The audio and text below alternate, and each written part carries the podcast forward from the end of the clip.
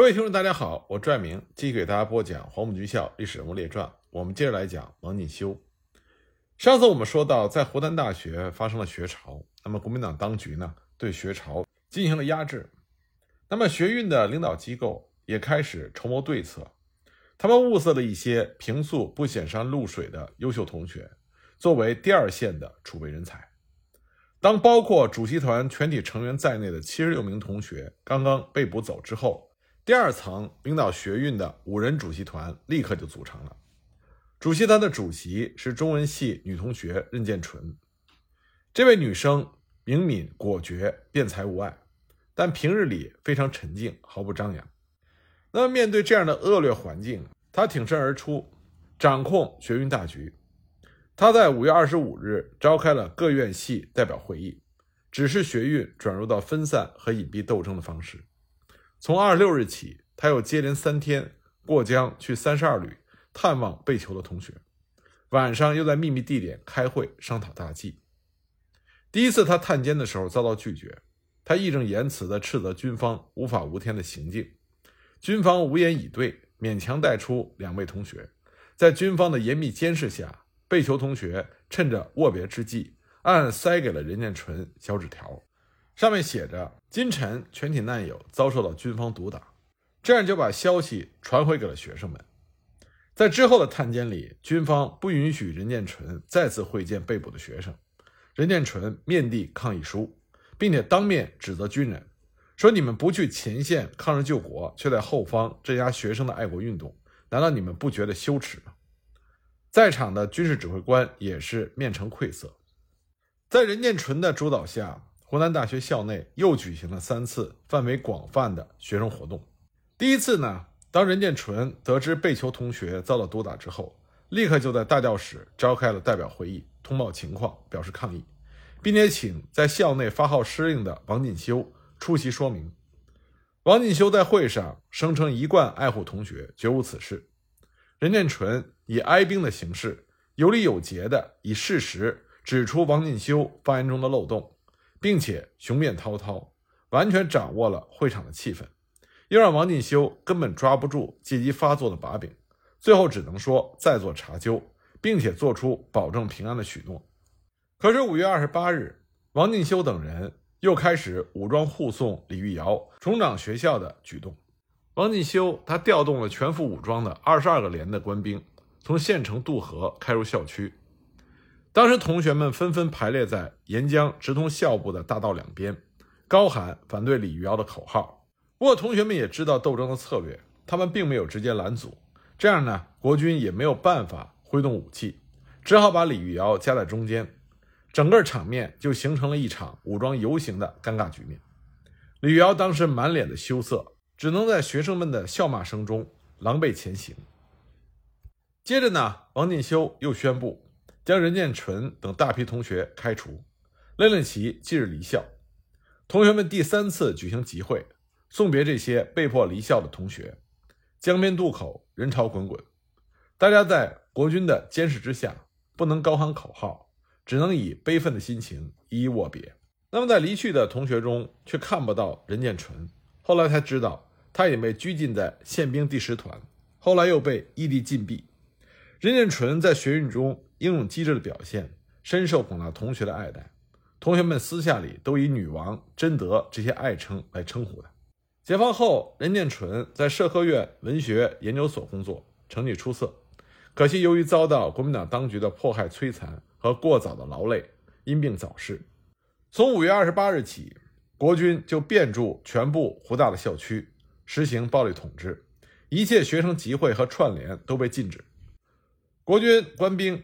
可以直接到同学的住处自行搜查，整个湖大校区一片白色恐怖，学运就被残暴地镇压了下去。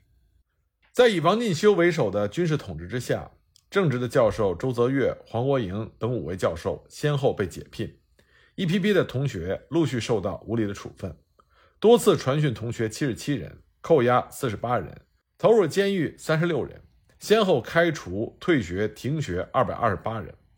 而在一九四四年度，湖大在校同学的人数是九百零九人，处分的比例将近学生总人数的四分之一。这么高的比例，在当时全国也算是首屈一指的。李玉瑶在刺刀的保护下重聚湖大校长的宝座，但是他遭到全校师生沉默的抵抗，行动艰难，内外声讨声一片，所以同年八月，他悄然辞职。国民党教育部不得不慎重的考虑谁是继任校长，一度呢想请生物学家辛树志担任，但因为种种原因没有能够实现。最后只好邀请老校长胡树华第三次返回湖大重任校长。一九四五年一月，胡树华校长回校就任，他当即宣布，凡是因为区里护校运动受处分的学生全部复学。一九四五年三月，被囚禁在湘西洪江军事监狱的同学全部出狱返校，受到了全校师生热烈的欢迎。他们最初被拘押在晨曦三十二旅的时候，有七十多人。那么最后出狱时是三十六人。为了纪念他们的受难岁月，他们组织了一个三江学会。后来呢，成员中也包括受迫害没有入狱的同学。三江学会就成为了以进步倾向为主的湖大主要的学生社团之一。至此呢，区里护校运动的目标终于实现。当李玉瑶被迫辞职前后，他和翟楚以及他们的党羽们自感为轻易所不容。所以大多纷纷离校做鸟兽散，湖大校内开始出现清明的气象，CC 派的势力也被拔除。这场民主爱国的学生运动在湖南大学最终还是取得了胜利。那么，因为在湖大事件中处理不当，王进修在1945年8月被调回南京，出任国民党军事委员会的高参。1946年，他任国民党中央训练团将官队总队长。国民政府主席特派战地视察组第六组的组长。一九四八年九月二十二日，他被授予中将军衔。那么，从抗战后期一直到国共内战爆发，再到三大战役解放军接连取得胜利，王进修在国军中并没有军权。那么，当国民党各阵营分崩离析的时候，王进修也要自寻出路。他由南京就回到了他的老家湖南长沙。被长沙绥靖公署主任兼湖南省政府主席程潜任命为长沙绥靖公署保安司令部副司令。王进修之所以能够担任长沙绥靖公署保安司令部副司令，这和长沙绥靖公署副主任李默安的保荐是分不开的。根据李默安的回忆，程潜回湖南主政，国民政府军事委员会批准长沙绥靖公署扩建五个师的兵力。程潜在扩建正规部队的同时，还决定扩充和编训地方部队，想抓住自己能够控制的武装。程潜专门向李默安提起此事，李默安理解程潜的意思，所以李默安就向程潜建议说：“这项工作非一个能干并且牢靠之人不可，不知宋公意下如何？”程潜马上就追问是谁，李默安就说：“此人便是王进修。”接着呢，李默安对程潜说。我了解王进修对蒋介石政权已经丧失了信心，有依靠程主席谋出路的想法，加上王进修有编练部队的经验和能力，由他来抓地方武装是最适合的人选。程潜听了李默安的介绍和推荐之后，非常满意。不久呢，王进修就接到了李默安的通知，被任命为长沙绥靖公署保安副司令。王进修并没有辜负程潜和李默安的厚爱。上任之后，对地方武装编训有方，还妥善处置了三二事变。三二事变呢，起因是程潜和李默安操之过急所致。他们一到位就下令改组湘西的地方武装，组建戡乱建国大队，武器和士兵由警察局自卫总队拨给，而且枪要新的，士兵要体格壮的，这就严重的触犯了湘西地方势力的利益。从而引发了三二事变。整个过程呢是这样的：永顺县警察局局长曹振亚和驻大庸的保安第十团团长王元华首先发难，大造舆论，说程潜和李默安想要排除湘西的地方势力，组织了所谓的湘西人民反压迫行动委员会，喊出了“湘西人治理湘西”的口号，并且成立了湘前川人民自卫军。王曹二人分任正副总司令。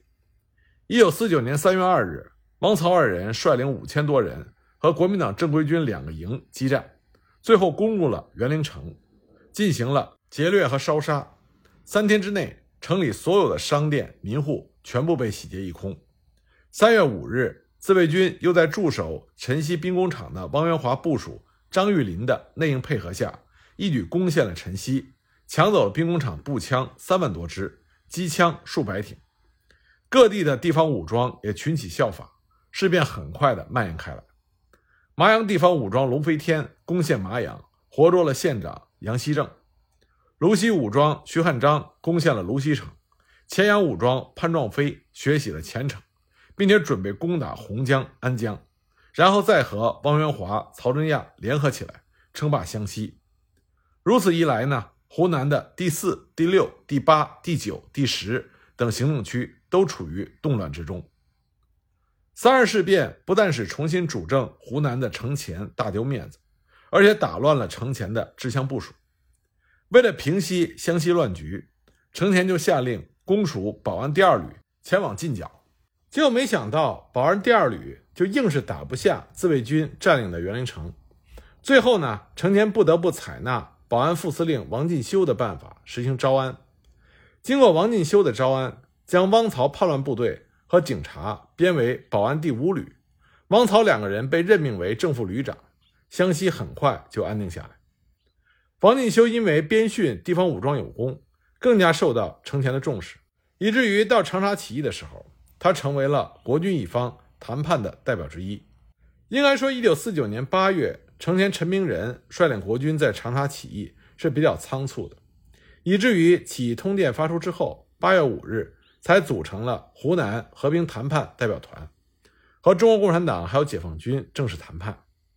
之所以起义如此仓促，这主要是因为当时陈明仁除了几个亲信僚属之外，很少和部队将领接触。彼此之间只有长官和部属的关系，并没有真正感情的维系。所以呢，在起义前，陈明仁他不便也不敢将有关准备起义的问题向所部将领通气。直到起义前夕，最后一次召集将领们开会的时候，才含糊其辞地说：“大局日益紧张，湖南不能再打仗，必须要应变。我们应和程颂公一起走和平道路，才有生路和前途。”各部队长应该好好的掌握部队，一致行动。他这个时候仍然没有明确的说出要起义，更没有就起义做思想动员工作。结果，直到起义通电见报之前，国军参加起义部队的将领们都不知道自己已经被列明通电。通电发出之后，兵团的四个副司令官刘进、彭必生、张继鹏、熊新民全部叛逃，三个军的军长和副军长也都率部叛逃。当时谈判代表中，国军军方的代表有两个人，一个是熊新民，另外一个叫刘云凯，两个人全部都叛逃了。显然，他们对于起义根本没有思想准备。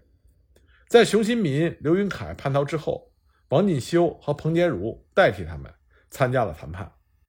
尽管起义是仓促的，但是中共中央和解放军还是同意了王进修等人参与谈判时所提出的要求。决定成立湖南临时省政府，由陈明仁任主席，袁任远任副主席。原先设立的湖南人民临时军政委员会改称湖南人民军政委员会，由程潜任主任，黄克诚任副主任。起义部队仍然保留三个军，番号改为中国国民党人民解放军第一兵团，下辖第一军、第二军、第三军，兵团司令员陈明仁，第一军军长王进修，第二军军长傅正模。第三军军长彭杰如，那么归王进修指挥的中国国民党人民解放军第一兵团第一军的基本成分，它既不是蒋介石的嫡系部队，也不是陈明仁的原属部队，大部分呢是一九四九年之后划归给陈明仁指挥的。这支部队过去长期受蒋介石的排挤和歧视，所以对蒋介石极为不满。一九四九年九月，起义部队进行了整训。九月二十九日，中央军委根据整训的过程。决定将其改为一个兵团两个军。十月一日，起义部队正式启用了新番号，中国国民党人民起义军第一兵团改编为中国人民解放军第二十一兵团，中国国民党人民解放军第一军改编为中国人民解放军第五十二军。王进修任军长，杨树根任政委，下辖三个师。一九四九年十二月二日，中国人民解放军第二十一兵团成立大会。在驻地浏阳县城隆重召开，王进修等高级将领聆听了四野政治部主任陶铸的讲话。在成立大会上，陶铸代表中央军委向部队授予了八一军旗和印章。王进修和其他各级指挥员一起上台接过了军旗和军印。陈明仁带领王进修等各级指挥员举手宣誓。成立大会之后，一九五零年二月，二一兵团奉命离开了浏阳，兵团司令部移驻醴陵。王进修奉命率五十二军移驻攸县茶陵，军部设在攸县城关。部队到达指定位置之后，开展生产，进行政治教育。当时王进修的思想是比较进步的，他的多本日记也证明，王进修对于起义之后的工作打算以及解放军领导的信任、谈话等情节都被他记录下来。当时的王进修浑身充满了干劲儿，他感谢中国共产党给予他获得新生的机会。一九五零年，二一兵团进入广西执行剿匪作战，可就在一九五零年五月，王进修突然举枪自杀了。这个悲剧发生的原因是在于1950年的一次干部会议上，王进修结合自己的经验和体会，提出加入人民军队之后，部队的思想政治教育工作似乎太多，影响了官兵的军事训练，是否能够改变一下七分政治的原则，多给基层官兵讲一讲兵法战术，回归到作战部队的主要属性上。他的这番言论有他自己的优缺点，但是。他非常敏感。从王进修自身来说，他并没有认为自己提出的这个意见有多大的问题，而且他认为他开诚布公地提出自己的意见，这代表着他对于新生的积极态度。但是因为王进修其干部的敏感身份，那他对于解放军思想政治工作所提出的不同看法，就被上级认为是改造不彻底，是旧的军阀思想在作祟。因此，随后在广西桂林召开的内部会议上，王进修遭到了非常严厉的批评。